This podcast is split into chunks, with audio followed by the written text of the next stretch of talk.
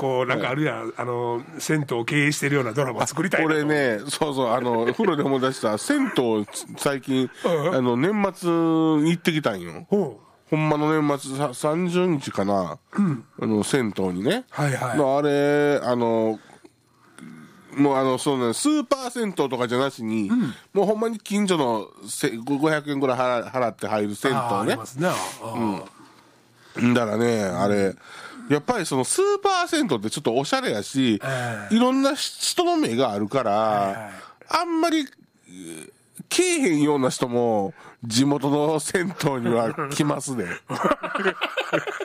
いましたもん。めっちゃ、めっちゃデブいましたよ。あ、めっちゃデブおった、思って。こんなとこに隠れてたんや、思って。あれやっぱ見てまうよなあれだ、多分な、家風呂入られへんねんだよ。